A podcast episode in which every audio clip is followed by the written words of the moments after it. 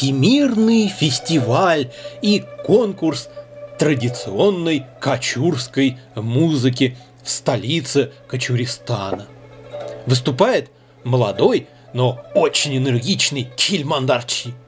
Уж и так он умеет, и сяк, и в учумском стиле –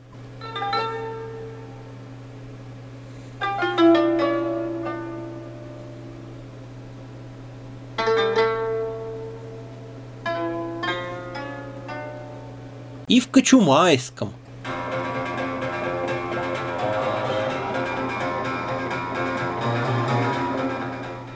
И танцы такие, и баллады сики. Отыграл, сидит в первом ряду, довольный. Тут на сцену поднимается старик. То ли поддатый, то ли всегда такой. Кильмандар потертый, царапанный даже. Струна Одна из бараньих жил, другая вроде как от мандолины. Да и не строит малость.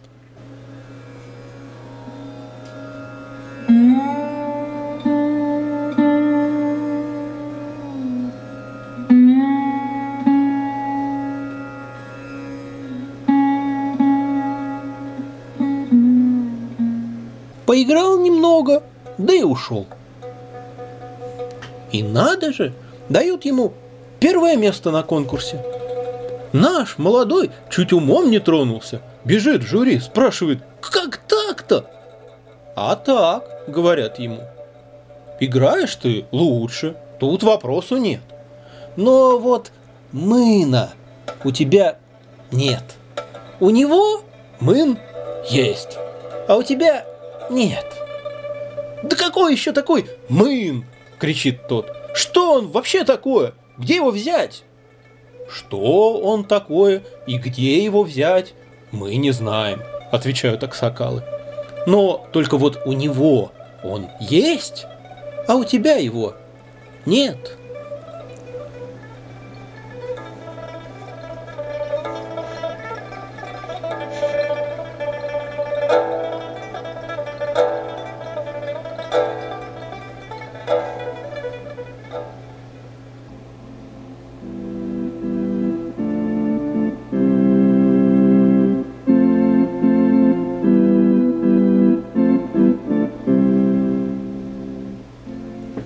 Вечер, друзья! В эфире «Чайное радио» по РФМ. И мы его ведущие Надежда Полозова и Антон Дмитрощук. И сегодня мы будем говорить о таком понятии, как ощущенчество. Это слово может встретиться вам на продвинутых чайных форумах, и, как правило, звучать оно будет с презрением и насмешкой.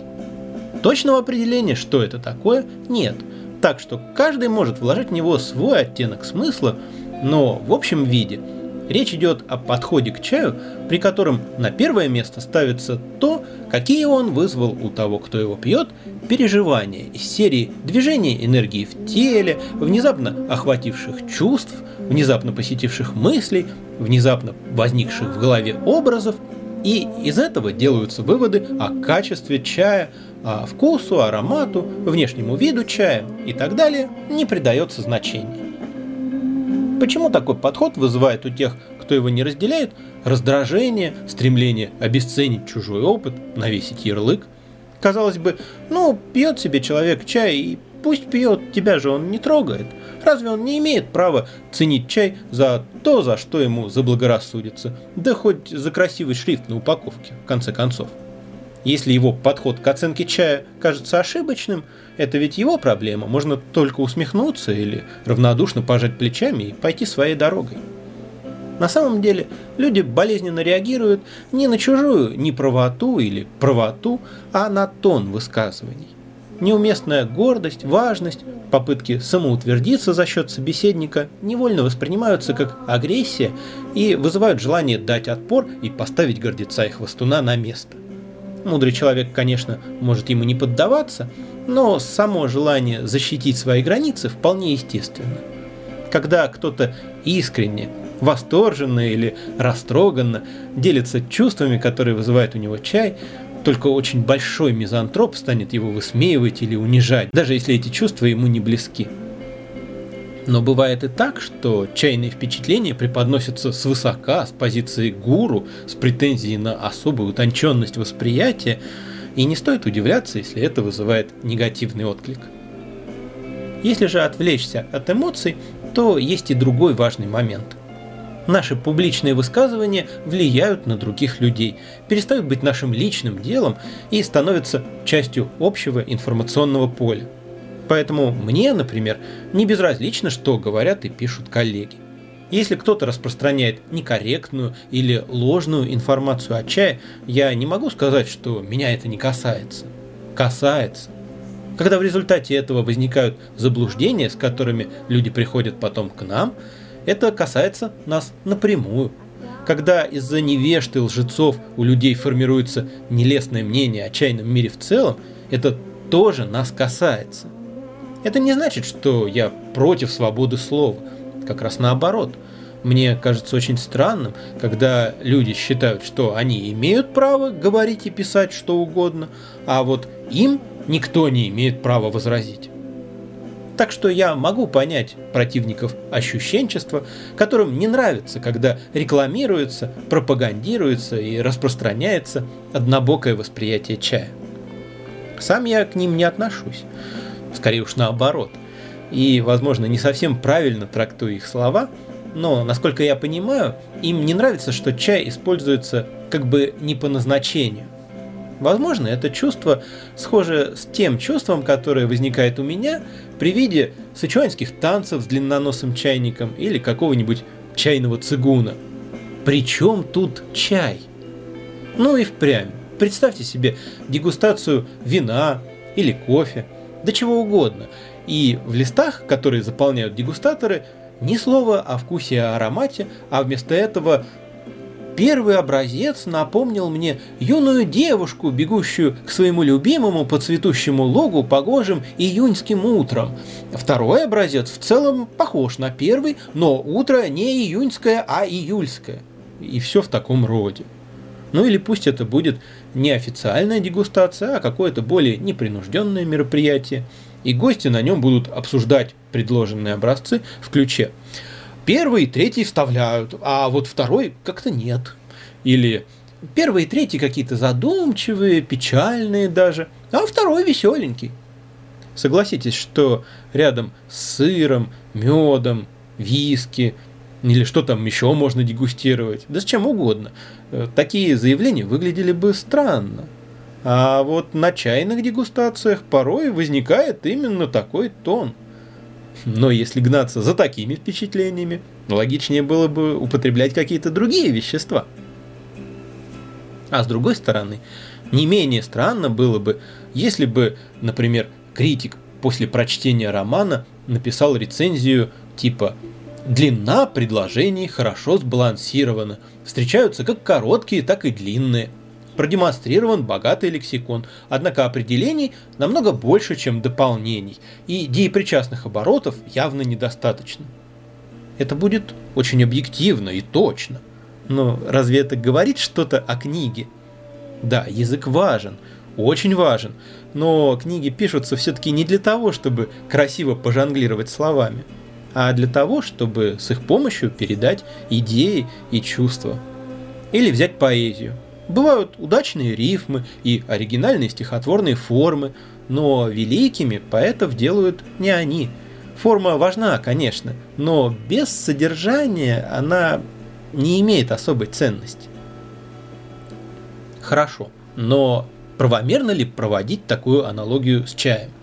Можно ли определить уровень качества чая по чувствам, идеям, настроениям, отзвукам в теле.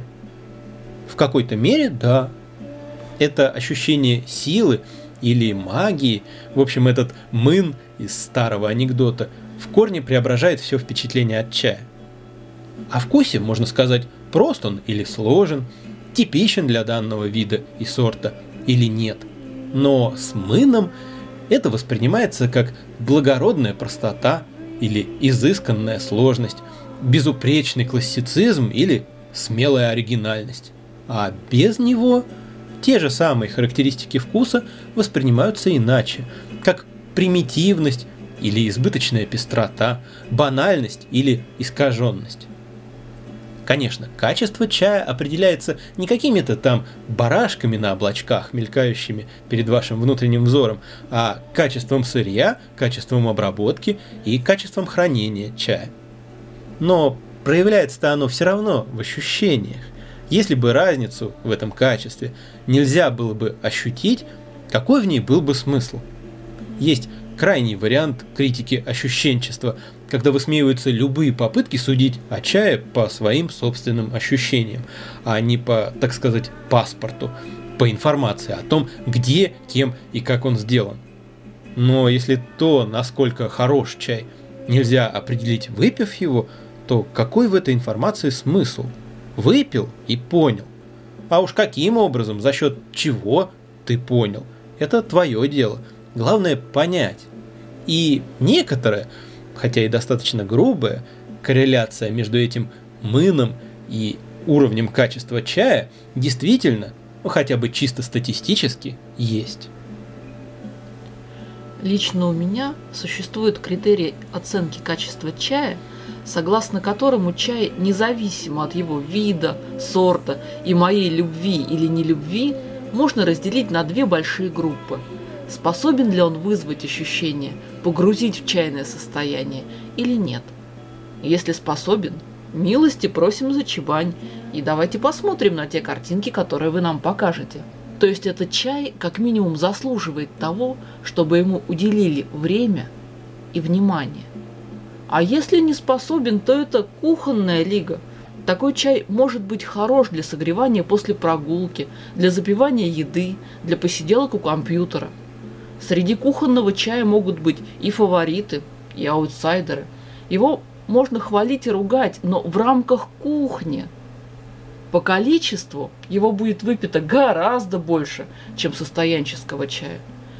Но пить вдумчиво, искать какие-то нюансы чайных состояний в таком чае – это полный абсурд. Есть некие переходные формы, которые хороши и на кухне – заваренные в большой кружке, но с которыми не скучно и зачеванию, которые можно ставить, например, первыми для разминки, если предполагается чаепитие с несколькими чаями. Таковым для меня, например, является тайский красный чай из больших деревьев. Я знаю, что его берут люди, которые потом будут пить его в режиме китайского чаепития. Берут его и те, для кого он будет повседневным чаем, заваренным без изысков. Я, например, была удивлена, когда он стал для меня базовым больничным чаем. Он прекрасно пился в палате и, главное, выполнял свою функцию – добрил и примирял с окружающей действительностью. А мой любимый деньхун, который я дома пью с перерывами на сон и еду, оказался слишком грубым. Сложности начинаются тогда, когда чай из кухонной лиги пытаются поставить в лигу состоянческого чая. Хочу привести очень грубый пример – это как картинка и видео. Я понимаю, что есть гениальные статические картинки и очень плохие движущиеся картинки. Но давайте возьмем статику и динамику одинакового уровня художественной ценности. Много ли скажет о сюжете фильма его постер? Говоря об органолептических свойствах чая, мы в данной аналогии описываем краски, которыми работал художник, стиль письма, проработанность мелких деталей, сюжетную композицию, правильность пропорций. Но если я пришла в кинотеатр, чтобы посмотреть фильм, а мне вместо этого полтора часа показывают постер о нем, то первые пару минут мне будет интересно. Затем я буду думать, что сейчас устранят техническую багу и наконец-то покажут кино – Минут через 15 мне надоест, и я пойму, что большего здесь не светит, и уйду. Впечатления у меня будут не самые лучшие. И если я буду говорить, что хотела посмотреть кино, хотела динамики, сюжета, развития событий, а мне будут возражать, что я, дескать, ничего не понимаю в этом жанре живописи, не привожу в качестве аргументов колористику и стиль, в котором был выполнен постер, то мне будет как-то не по себе – я понимаю, что красота сюжета, полнота красок, внимание к деталям в хорошем кино не менее важна и цена, чем в статической картине, но давайте не будем путать одно с другим. А еще есть третий вид чая, который называют чай, которым никому не нужен. Он обычно слишком дорог, слишком силен. Его не будешь пить не то что раз в год. Такой чай будешь пить один единственный раз в жизни. Но воспоминания о нем останутся с тобой навсегда. Это такой чай-портал. Не все люди в равной мере чувствительны так называемой тонкой стороне взаимодействия с чаем, как, впрочем, и ко вкусу и аромату. Немного проще тем, кто занимался медитативными практиками или чем-то в этом роде. Они уже знают, в какую сторону смотреть. Но они бывают слишком увлечены этими внутренними процессами и иногда, следя за ними, напрочь забывают, собственно, о чае. Возможно, даже лучше быть поначалу слишком устойчивым и ничего особенного не замечать. Рано или поздно человеку встречается чай, который преодолевает порог его чувствительности и показывает, в какой комнате его внутреннего мира стоит этот телевизор или портал.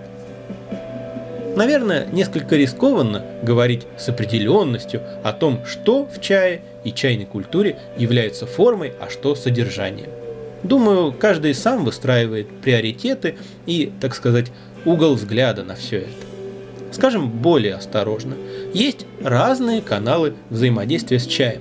Органолептика – один такой канал, ощущение отклика на чай в теле – другой и так далее. И лично мне странно, когда говорят, что задействовать нужно только часть из них. Это все равно, что смотреть спектакль с завязанными глазами, утверждая, что самое главное в пьесе текст, вот и надо слушать его и не отвлекаться. Когда настаивают на том, что допустимо обсуждать только вкус и аромат чая, именно так это для меня и выглядит. А когда говорят только о чувствах и образах, навеянных чаем, это, соответственно, тот же спектакль, но с закрытыми ушами. Я бы сказал еще, что само это разделение несколько условно. Живой человек – это не автомат, регистрирующий вкусовые вещества. Ощущение вкуса и аромата – обязательно сопровождается хотя бы небольшим эмоциональным откликом, ассоциациями и так далее. Не будь это так, разве люди тратили бы столько денег на хороший чай? Разве они уделяли бы ему столько времени? Разве относились бы они к нему так внимательно? Вряд ли кто-то пойдет на все это ради одних только голых вкусовых ощущений, если чай не будет значить для него чего-то большего. Почему же упомянуть об этом мавитон – Получается, как в классическом анекдоте про Вовочку. Часть тела на букву «Ж» есть, а слова такого нет. Во всяком случае, когда многие уважаемые и опытные чайные люди, например, Василий Савенков или Илья Бадуров, пишут отчеты о дегустациях, они не стесняются использовать такие выражения, как «активность сменяется на созерцательность», «в голове тихо, на душе спокойно» или этот чай похож на истинного благородного мужа, немного скромного, но с богатым внутренним миром. Или большая, мягкая, спокойная и легкая волна останавливает, приземляет и оставляет тихо сидеть и смотреть на мир чистыми, слегка удивленными глазами. Разумеется, при этом они не претендуют на безупречную титестерскую точность и не забывают упомянуть о вкусе. Так что же тут криминального?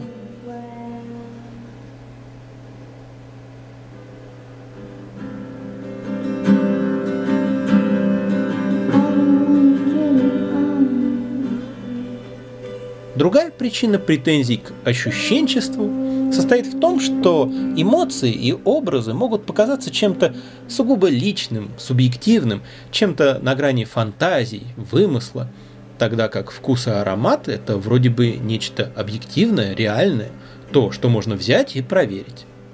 И в самом деле, когда обсуждение чая слишком уходит в субъективную плоскость, это обесценивает знание о чае, его реальное качество, мастерство тех, кто делает хороший чай. Ведь прийтись по душе может и посредственный чай. И теряется смысл стремиться к лучшему, узнавать новое. Да это просто неинтересно в конце концов послушать о чужих эмоциях и видениях бывает занятно, но у вас-то они будут другими, вашими, и вам полезнее было бы получить объективную информацию о чае, узнать о нем то, с чем вы реально столкнетесь. Но очень наивно думать, что вкусовые ощущения представляют собой нечто объективное и вполне достоверное. Они зависят от множества самых разных вещей. От самочувствия, от того, что было съедено или выпито перед чаем, от самых разных обстоятельств, вплоть до цветовой гаммы помещения, где пьется чай. И, конечно же, от отношения к чаю, от ожиданий по его поводу. Сколько раз было, что люди на слепых дегустациях в упор не узнавали отлично знакомый им чай, который они пьют регулярно. Или, наверное, все сталкивались с ситуацией, когда кто-то из участников чаепития называет какой-то вкус, и все остальные тут же начинают чувствовать именно его. Так чем они чувствуют вкус? Языком или ухом? Или вот замечательный пример. Как-то пробовали мы старый 15-летний хунаньский черный чай с очень невыразительным вкусом, но при этом довольно дорогой – несколько тысяч рублей за 100 граммов – но его цена была обусловлена скорее возрастом, нежели качеством. Слева от меня, первым стало быть в кругу, сидел гость, относительно недавно начавший интересоваться чаем. Остальные участники чаепития были намного опытнее. Вот я сделал первую заварку, раздал чашки и пустил по кругу пустой чихай, чтобы гости познакомились с ароматом. Гость слева сделал глоток, и я поймал его недоуменный взгляд и слегка пожал плечами в ответ. Да, мол, вот такой невзрачный чаек оказался. Этого никто не заметил. Все были погружены в предвкушение. Ну как же, такая роскошь и раритет.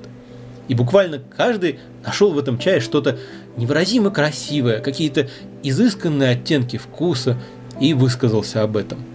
Тем временем выражение лица моего соседа слева становилось все более изумленным – он был похож на мальчика из эксперимента, которому дали соленую кашу, а все остальные говорят, что каша сладкая. Наконец очередь дошла до меня. Все ждут, что я сейчас добавлю еще что-то такое, чего никто не заметил. я говорю, а по-моему хрень какая-то. Тут мой сосед слева, который до этого молчал, взрывается. Да, говорит, точно, никак не могу понять, что вы все находите, ведь вкуса-то почти никакого нет. Так что даже сам вкус зачастую является во многом плодом внушения и самовнушения. А уж о том, как он во многих случаях описывается, нечего даже и говорить. У нас в России не существует никаких общепринятых стандартов, что конкретно называть сладостью, горечью, терпкостью, не говоря уже о более сложных понятиях. Нет стандартов, по которым однозначно можно оценить величину – интенсивность этих ощущений. А уж оттенки. То, что один называет копченым, другой называет чистым фруктовым вкусом. Точнее, все эти стандарты и общепринятый язык существуют, но лишь в узкопрофессиональной тетестерской среде. А тетестер – это не просто человек, который пробует чай и пишет о своих впечатлениях. Это профессия с очень высокими требованиями. Мало того, что нужно длительное обучение и стажировка, мало того, что помимо природных данных, высокоразвитого обоняния и вкуса, и памяти на эти ощущения, помимо опыта нужны еще и обширные теоретические познания. Настоящий тестер вынужден жить в плену строгих ограничений. Он должен воздерживаться не только от курения и алкоголя, но и от пряностей в пище, ароматизированных средств гигиены и так далее. Но у нас тетестером может считаться человек, пьющий чай в облаке дыма от благовоний и придумывающий какие-то экзотические оттенки, чтобы описание чая выглядело цветистее. А ты потом пьешь этот чай и гадаешь, где же тут абрикосовые косточки, где сердцевинки тюльпанов, где кардамон и что это вообще такое. Вот про кардамон, кстати, вообще обидно. Я его очень люблю и очень хорошо знаю его вкус. И когда в одном дешевом шу я не нашел ни следа, обещанного в его описании кардамона, я был очень недоволен. Одна ошибка дегустатора порой запоминается сильнее, чем множество точных описаний. Это не значит, конечно, что пытаться описать вкус и аромат чая бессмысленно. Просто не надо думать, что те вкусовые ощущения, которые вы испытываете, это некая стопроцентно объективная реальность. С другой стороны, при всей относительности и зыбкости такой вещи, как настроение от чая, не так уж редко бывает, что разные люди, не сговариваясь, независимо друг от друга, описывают настроение какого-нибудь чая почти одинаково. Каждый своим языком, естественно, но совершенно ясно, что говорят они об одном и том же, и при этом по-разному описывают вкус этого чая. Вот и получается, что как раз о чувствах, настроениях и тому подобном порой можно говорить с долей определенности, а воспринимаемые оттенки вкуса порой оказываются чем-то личным, неустойчивым и эфемерным. И витать в фантазиях как раз может тот, кто зацикливается именно на них. Так что дело не в модальности, не в характере впечатлений. И во вкусе, и в настроении есть и субъективный, и объективный компонент. Надо ли стремиться к объективности, каждый решает сам. Я лично считаю, что надо. Почему я так считаю, этому был посвящен выпуск номер 41. Так вот, в таких кажущихся ненадежными материях, как чайные настроения и состояния, тоже можно исповедовать объективный подход.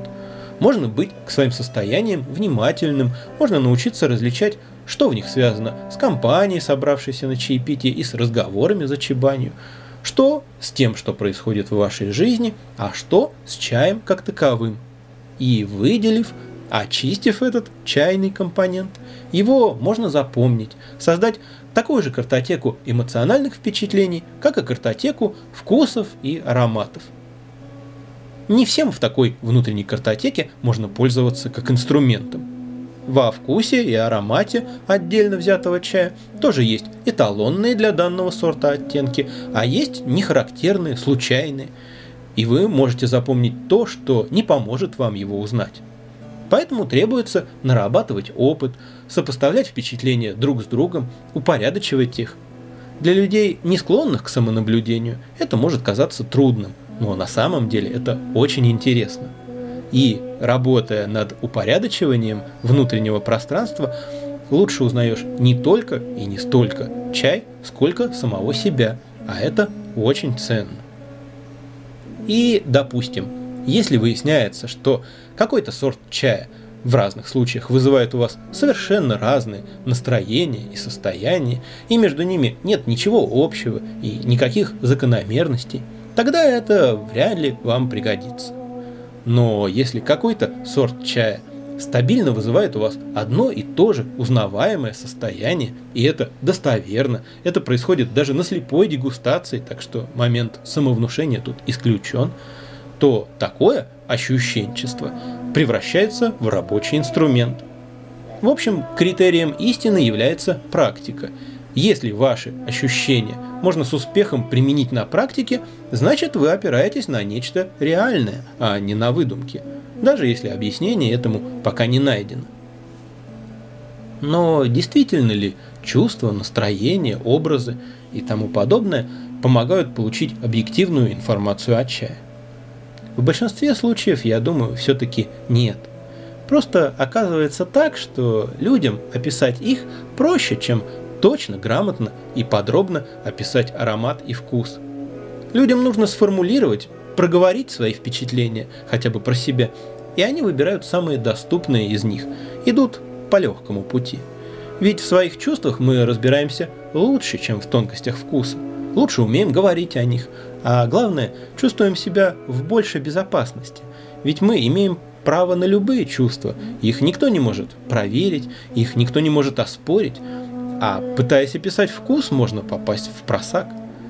Но делая то, что нам удобнее и проще, мы не развиваемся. Остается надеяться, что игры с состояниями, как и любые игры, надоедают, и наигравшись в них, люди начнут обращать больше внимания на вкус и аромат чая, на форму и цвет его листьев, на цвет настоя. Знаете, для меня эта тема скорее отражает разную систему координат. В качестве примера здесь можно привести разные языки. Они по-разному устроены. Нормы одного языка могут быть совершенно неприемлемы для другого. Ну, например, в английском и немецком строго определен порядок слов предложения, а в русском слова могут стоять в произвольном порядке. Смысл предложения мы передаем интонацией, подключая мимику и жестикуляцию. Есть даже такая шутка, что русский человек слышит глазами. Мы не понимаем собеседника, если его не видим. Китайцы тоже используют интонацию, но совершенно для других целей. По-разному произнесенный слог будет означать совершенно разные слова. Но каковы бы они ни были, это существующие языки, и при определенном навыке можно найти адекватный перевод с одного на другой. Точно так же, когда человек говорит о чем-то, что в чае объективно существует, немного с ним пообщавшись, можно составить некий чайный словарь его языка и адекватно его понимать. Бывает другая ситуация. Есть несуществующие языки, набор звуков, некая тарабарщина. И человек может довольно быстро и с выражением издавать эти звуки, но вот смысла в них нет ровным счетом никакого. Такое тоже встречается в чайном мире. И когда видишь, что человек находится в потоке тарабарского языка, что для него важна красота построения фразы или глубокий эзотерический подтекст, а взаимодействие и общение, собственно, с чаем остаются где-то в стороне, что этот язык не призван выстроить мостик между человеком и чаем, а призван произвести впечатление на неискушенную публику. В этом чувствуется фальш и, как мне кажется, провоцирует агрессию среди профессионалов. О чае говорят «выпил и понял», его вкус может быть тебе не близок, но если ты что-то смыслишь в чае, то выпил и понял, что чай хорош. А с людьми послушал, поговорил и понял. Да, они могут говорить иначе и о другом, но если там есть что понимать, то ты поймешь. Если захочешь, конечно. Не обязательно согласишься, но поймешь. А это даже важнее. На этом все на сегодня от чая. Сегодня в студии самой домашней чайной «Сова и панда» звучал новый альбом группы Мази Стар.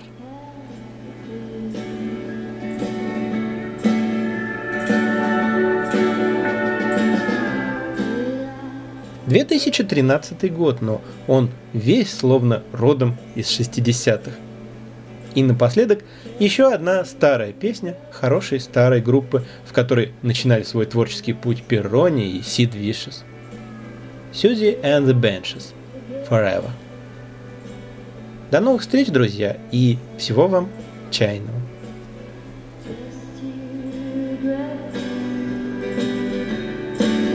Just